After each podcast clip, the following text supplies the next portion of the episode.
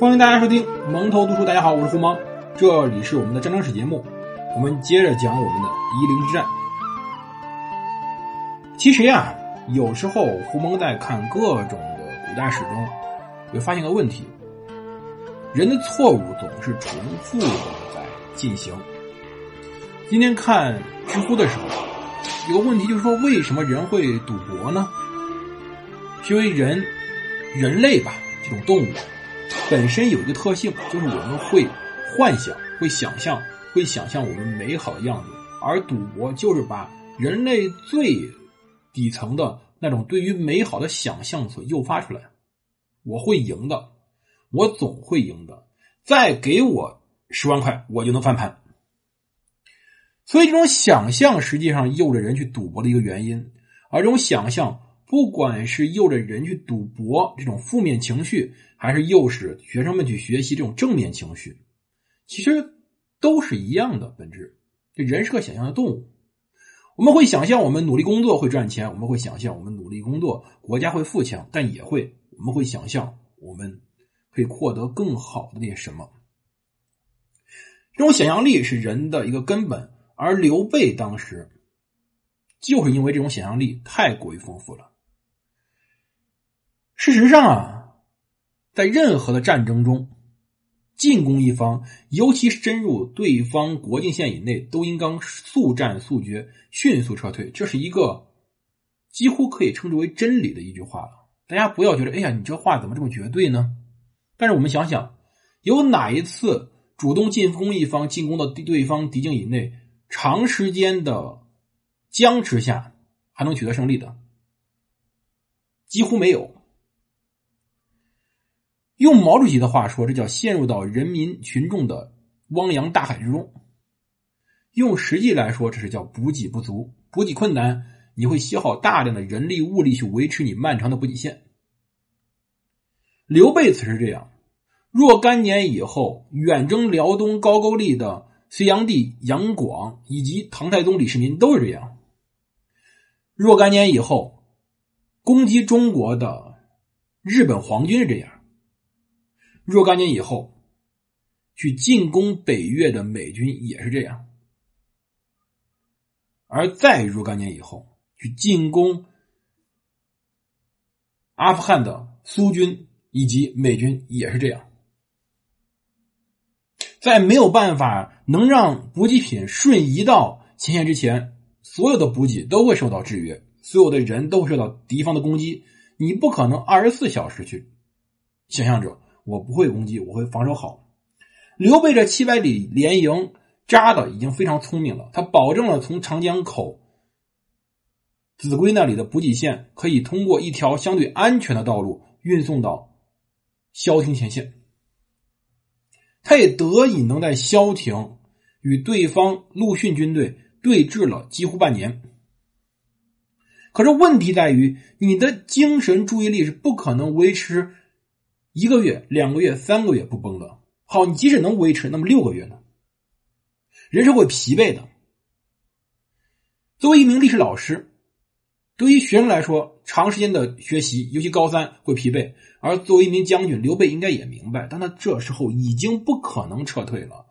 他是作为一个赌徒，在当时张武二年六月前线的，只不过他赌输了。陆逊。手下吴军一把大火烧毁了他的后勤，同时攻破了蜀军的主力，连破蜀军四十余营，蜀将战死无数。刘备全军已败，登上马鞍山，陈兵自卫。当他四面望去的时候，全部是吴军。陆逊与当时的刘备是围攻于马鞍山。刘备蜀军防守，陆逊吴军进攻，激战一日一夜，死者数万人，降者数万人。我们相信以蜀军的战斗力，吴军也没讨到好去。但是蜀军死者数万，降者数万，蜀军一共有多少人呢？我们一直认为蜀国的军队上限大概是十三到十四万。为什么？因为蜀地人少，养不起那么多人。后来诸葛亮一直维持在十几万的常备军规模，最后结果是蜀国人民非常的穷困。如果不是诸葛亮本身有非常强大的治理才能的话，蜀国早就不用崩溃了。蜀国能够维持到最后一直没有崩溃，核心原因就是有诸葛亮这个神一般的丞相的存在。刘备此时。在萧亭县究竟损失多少军队不清楚，但是知道的一点是，他崩溃了。他半夜骑着轻骑突围向西北而走。这次孙桓算是被解救了，因为刘备崩溃以后，他的包围自然而解。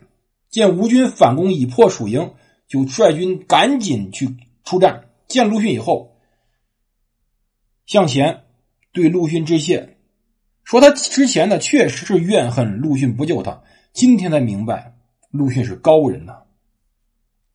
孙桓知道刘备跑了，考虑他必然从长江南岸回到蜀中，就奋不顾身的向前追。刘备到石门山，也就今天湖北省巴东县东北三十五里之时，被追的过狠了。这时候，整个战役中最为感动的一幕出现了。根据传说，刘备手下有一支军队，叫做白耳兵。这个“耳”呢，也可以说是耳朵的“耳”，但是实际上应该是一个耳朵的“耳”加一个“毛”字。这个耳朵的“耳”加个“毛”的这个字呢，指的是用鸟兽羽毛做成的装饰品。就是说，实际上。白耳兵呢，一直以来没有人真的知道他到底是什么军队，但是呢，知道有一点，后来的蜀汉丞相诸葛亮在建兴四年，对蜀国中都护李严写了封信，里面写过一句话，叫做“凶嫌白帝兵非精练，道所都，则先帝帐下白耳，西方上兵也，嫌其少也，当复部分江州兵以广益之。”白耳兵是刘备帐下的白耳兵，可以说他是刘备手下的一支禁卫队。对于这支军队有什么说法呢？有一种说法是，当时刘备早期在徐州获得了丹阳兵的旧部，跟着刘备转战南北，而他的将军陈道长期统帅丹阳军。所以，白尔兵有可能丹阳兵的老兵，但是有一点问题是，到这个时候这帮兵应该很老了，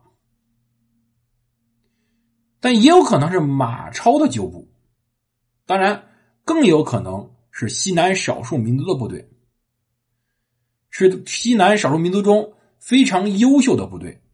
田余庆教授就比较支持这种观点。但无论如何，我们知道白耳兵是跟着他的。而此时，刘备身边卫队，我们不知道是不是这白耳兵，有一部分到了石门山的时候，发现吴军追的太狠了，吴军已经迫近的时候，不得已有支卫队留了下来。刘备所有人把身上的铠甲、行囊、军需品全部堆在了。山道之中，而这支军队就站在这些杂物堆的前方，他们后方是跑走的刘备和他的禁卫队。这支卫队把当时的山道中的杂物给点燃了。我们可以想象这支卫队最后的结果，他们可能是刘备最为忠实的一支军队。对于刘备这一种。不是说的天才，不是说的人杰，这种帝王，他身边的卫队对他的只只有一种心情，就是崇拜，如同像神明一样的崇拜。我们现代人是不太可能去理解当时人的这种情怀的，但是我们可以看看，在当年，在我们中国的老百姓中，在我们没有完全现代化之前，中国老百姓对于毛主席的态度，我们就可以想象。当时刘备身边这些军人们对于刘备的态度，是可以为其赴汤蹈火的。他们在石门山道上点燃了火堆，并且用他们的身体挡住了追击的吴军。这样子的阻挡，这样子一追一阻，最后导致了整个的刘备跑了，但也导致一个问题，就是后方的蜀军各部无法集结，而同时呢，各个军队没有得到军令，也不敢煽动，可以说。在蜀军没有得到军令发愣的时候，吴军挨个突袭，导致当时蜀军的船只、器械、水部军资都被吴军所俘虏了。而在发现有问题以后，开始溃逃，不是有计划的撤退，这导致了当时刘备逃跑以后，后方蜀军被大量残杀。这里就说明了关羽的重要性。刘备此时身边是没有一个能独当一面的元帅级的人物的。如果此时我们假设一下，无论是关羽还是张飞在后方，只要有一个人，他必然敢于凭借自己的身份力排众议，率领军队随着刘备逐渐撤退，那么吴军不会败得这么惨。当时整个长江上的尸体是随着江漂流而下。有遮江而下之说，什么意思呢？尸体遮了长江，可能没有这么夸张，但是可以想象当时的残酷状况。刘备当时非常的惭愧，非常的愤慨，说我被陆逊这个小儿折辱了，是天命吗？他收留了一些退过来的残卒，逐渐退到了乌县之南。而此时，孙桓已率轻骑数百人。连夜西进，已经把刘备前面路给堵了。就是在当时魁道这条非常非常险要的山道上堵了他。这个“魁”字很难写，大家可以查一下。后来有魁东十三家，为什么这地方到清末时候还有农民起义军可以坚持斗争呢？因为真的是山路。刘备不得已把马都抛弃了，翻山而走。幸好此时赵云从江州赶来迎接，见了赵云，孙桓才逐渐撤退，刘备才没有被俘虏。刘备这一仗败的可以说是最为凄惨，他输了所有的问题，而同时那一支在江北为刘备开道的黄权军队不得已。回不到蜀国了，投降于魏国。而马良在五溪诸蛮中进攻武陵，被吴将不肖所攻破，马良战死。蜀将傅同作为殿后，兵众尽死。傅同在激烈抵抗、拒绝投降之后，被吴军擒获斩杀。刘备的从日计较成机见军队。溯江而退，没有拿到军服，他不肯走。众人劝他说：“我在军队不能败走，也战死了。”刘备这一次损失的不只是军队器械，损失的更是一大批为他儿子准备的人才。为什么后来诸葛亮无人可用？这些年轻人。这些中层干部，这些可能三十多岁已经干到中层以上的干部，在这一战中折损大半。